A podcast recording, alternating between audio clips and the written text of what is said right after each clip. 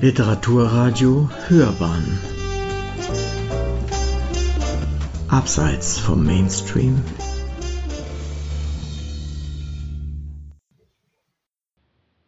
Literatur und Kritik Brief an eine tote Dichterin von Helmut Neuntlinger Was vermag Sprache? Was Dichtung am Rande des Abgrunds? Ist Schweigen die einzige Antwort, die bleibt, oder verlangt es nicht eher nach einem gewaltigen Aufschrei angesichts fortschreitender systematischer Zerstörung? Als ich mich auf diese Fragen einließ, dachte ich rasch an eine Dichterin, die sich der Sprachlosigkeit beharrlich entgegenstemmte, die Dänin Inga Christensen.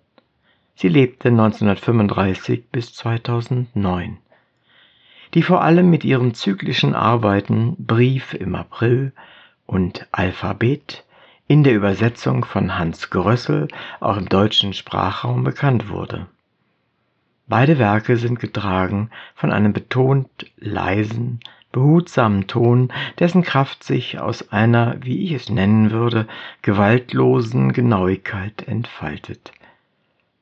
Ich nahm die Bücher hervor, las wieder in ihnen, und schließlich drängte es mich, folgende Zeilen an die tote Dichterin zu richten.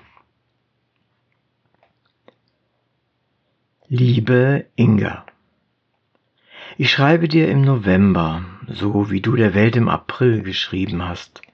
Ich weiß nicht, ob sie es gehört hat, und erst recht weiß ich nicht, ob sie es verstanden hätte, ob ich überhaupt etwas verstanden habe von dem, was du im April geschrieben hast.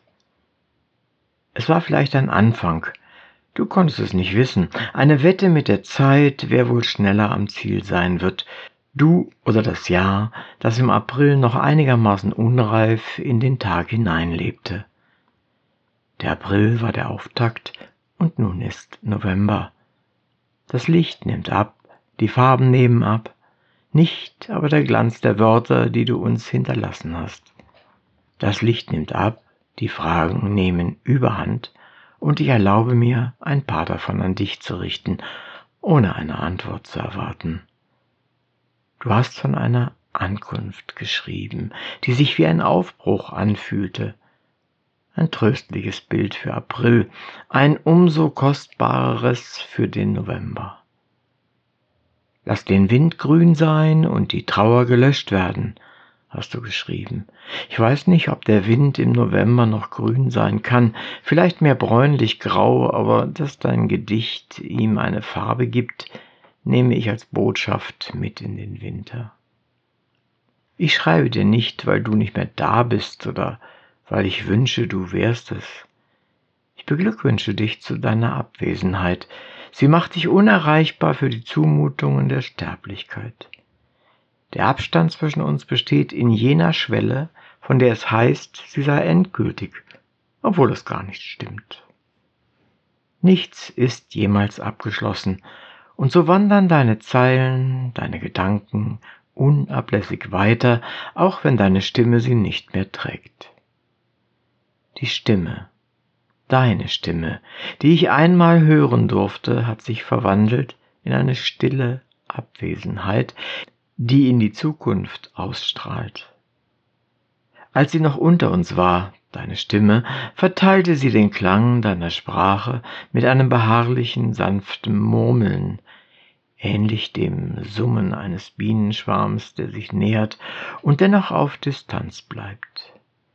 Ich habe es selten erlebt, dass jemand mit einer so leisen Stimme einen ganzen Raum erfüllen und die Zuhörenden hypnotisieren konnte. Dir ist es gelungen mit deinen Schmetterlingssonetten, die du im Raum verteiltest mit den Flügelschlägen deiner Laute. Was trägt denn überhaupt die Wörter und ihre Bedeutung? Sind es die Zeichen, die ich gerade aufs Papier setze? Sind es die Bilder, die aus den Zeichen aufsteigen, wenn man sie liest oder hört? Ist dieser Wasserfall aus Bildern wirklich ein Haus, hast du in Brief im April geschrieben? Oder vielmehr hast du deinen Sohn zitiert, dem dieser Satz beim Anblick eines Fernsehbildes staunend herausgerutscht ist? Du würdest dich wundern, welche Art von Wasserfällen uns heute aus den Medien entgegenschwappen. Sturzbäche, Feuerfluten, berstende Landschaften und weit und breit keine Häuser mehr, in denen noch irgendein Wesen Zuflucht nehmen könnte, geschweige denn eine so bedrohte Art wie die kindliche Vorstellungskraft. Es ist nicht so, dass du blind gewesen wärst gegenüber der heraufziehenden Apokalypse. Im Gegenteil. Du hast sie deutlich gespürt. Sie hat dich zum Schweigen gebracht auf dem Höhepunkt deines Schaffens, aber nur für kurze Zeit. Dann haben sich die Schleusen deiner Imagination wieder geöffnet. Du hast die Sprachlosigkeit mit dem Langgedicht-Alphabet überwunden, indem du sie verwandelt hast in eine Beschwörung der Dinge, konkrete wie abstrakte, belebte wie unbelebte. Dem Alphabet folgend hast du eine Liste angelegt und jedes dieser Wörter mit einem Gib es versehen. Eine Bestandsaufnahme des Existierens, des Gerettetseins, in deiner Sprache lautet der Zusatz finden, was uns auf das Finden, das Auf- und Wiederfinden verweist. Wie eine Sammlerin in den Morgenstunden der Menschheit hast du ein Wort nach dem anderen aufgelesen und dich auf diese Weise buchstäblich Wort für Wort aus der sprachlos machenden Todesangst herausgeschrieben. Es war um das Jahr 1980, die Welt fürchtete einen Atomkrieg, der wohl ihr Ende bedeutet hätte.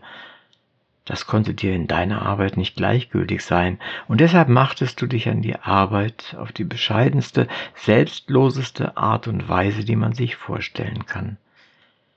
Du hast die Sprache immer wieder als lebendigen Organismus begriffen, als chaotische Ursuppe der Poesie, und deshalb hast du besonders kristalline, oft mathematische Strukturen und Modelle verwendet, um deinen Gedichten eine Form zu geben.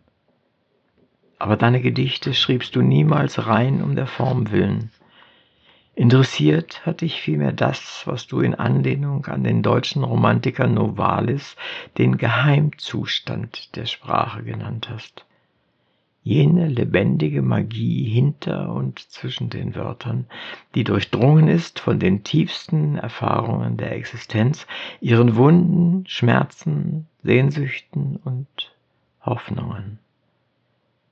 Du hast dabei keinem Irrationalismus das Wort geredet, keinem haltlosen Behaupten dunkler Mächte, die für alles Gute und Böse auf Erden verantwortlich wären, Du warst immer eine Hüterin der Zwischentöne, so wie alle bewunderten Vorläuferinnen in der Poesie, ob Emily Dickinson, Anna Achmatowa, Unika Zürn oder gar Sappho. Inga, ich lese in letzter Zeit fast ausschließlich Bücher und Texte von Frauen. Vielleicht zieht es mich gerade im Getöse des Krieges gegen die Ressourcen unseres Planeten zur Sprache der Frauen zumal zu jenen, die in ihren Worten nicht auftrumpfen, keinerlei Zynismen verbreiten, sondern mit größter Genauigkeit nach innen und nach außen schauen. Eine der Frauen, die ich unlängst las, Helga M. Nowak, verriet in einem Brief an einen männlichen Kollegen, dass sie mit dem Schreiben während eines Aufenthalts in einem Irrenhaus, wie man früher sagte, begonnen hätte. Ihre Texte erzählen vom Schmerz des Eingesperrtseins, aber auch vom nachfolgenden Glück des Freiseins in den Zwischenräumen, in noch unmarkierten Häusern und Gegenden. Ihr Schreiben ist ein einziger Streifzug in der Peripherie des Kalten Krieges, mit traumwandlerischer Selbstvergessenheit hin und her reisend zwischen den damals streng getrennten Hemisphären. Eine andere, sie hieß Audre Lorde, schrieb und dichtete von ihrem Leben als schwarze lesbische Frau in den USA, von den Anfeindungen und Ächtungen, denen sie ausgesetzt war, auch und besonders durch weiße Frauen und schwarze Männer, von denen sie eigentlich Solidarität erwartet hätte. Aber der Riss der Gesellschaft geht durch uns alle hindurch, und am unmittelbarsten erfahren das diejenigen, die am meisten um ihren Platz im Leben kämpfen müssen. Genau davon erzählt wiederum eine andere Frau, Magdalena Schrefel, die sich in Berlin auf die Spuren von Menschen machte, deren Alltag normalerweise niemanden interessiert und die gelernt haben, weitgehend unsichtbar zu bleiben, versteckt obdachlose Frauen, Kinder von spielsüchtigen Müttern, Saisonarbeiterinnen. In ihrer erzählerischen Haltung ist die Autorin diesen Menschen auf eine unheimliche Art nahe, ohne sie vorzuführen. Sie erhalten eine Stimme und beginnen Subjekte zu werden. Inga, ich glaube, dass diese Texte dir gefallen hätten.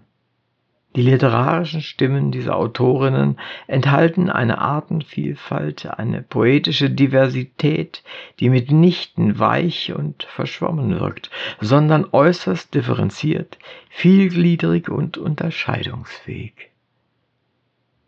In letzter Zeit treffe ich, auch beruflich bedingt, häufig alte, zuweilen sehr alte Damen, Du verzeihst den altertümlichen Ausdruck, aber für mich hat er in diesem Zusammenhang eine wichtige zusätzliche Bedeutung, die über das Geschlechtliche hinausreicht.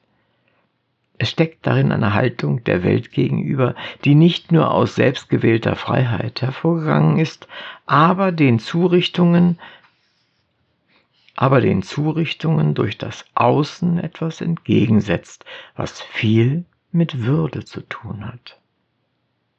Diesen Damen höre ich zu, und was sie nicht von selbst preisgeben, versuche ich ihnen mit meinem knabenhaften Charme zu entlocken.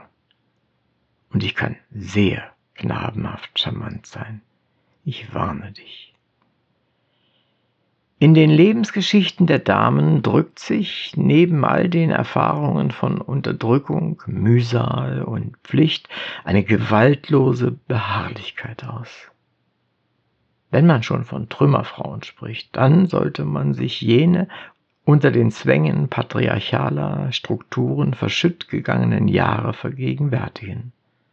Annie Ernaux, die im Gegensatz zu dir, Inga, doch noch den Literaturnobelpreis erhalten hat, hat darüber ihr Leben lang nachgedacht und wichtige Bücher geschrieben, nicht zuletzt mit Blick auf das Leben ihrer eigenen Mutter.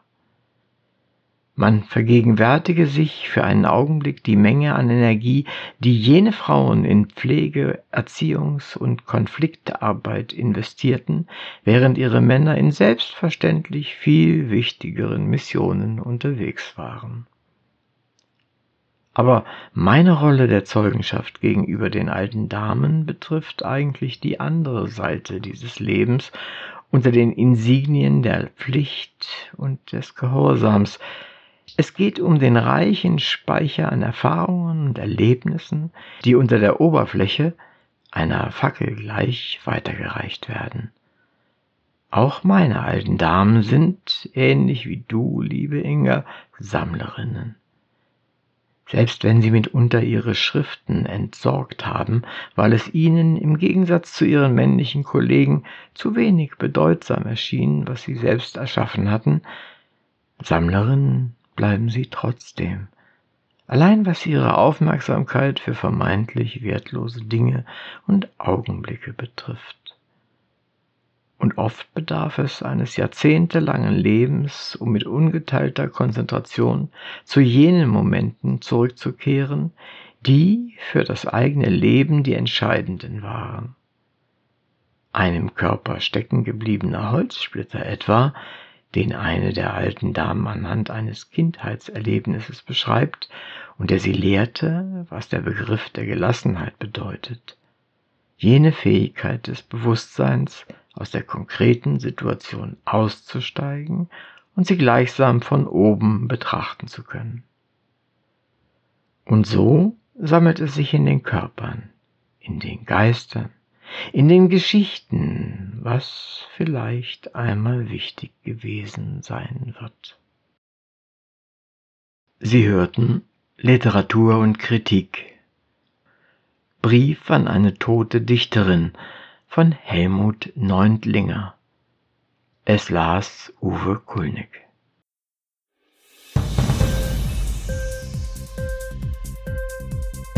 Hat dir die Sendung gefallen? Literatur pur, ja, das sind wir. Natürlich auch als Podcast. Hier kannst du unsere Podcasts hören. Anchor, Spotify, Apple Podcast, iTunes, Google Podcasts, radio.de und viele andere mehr.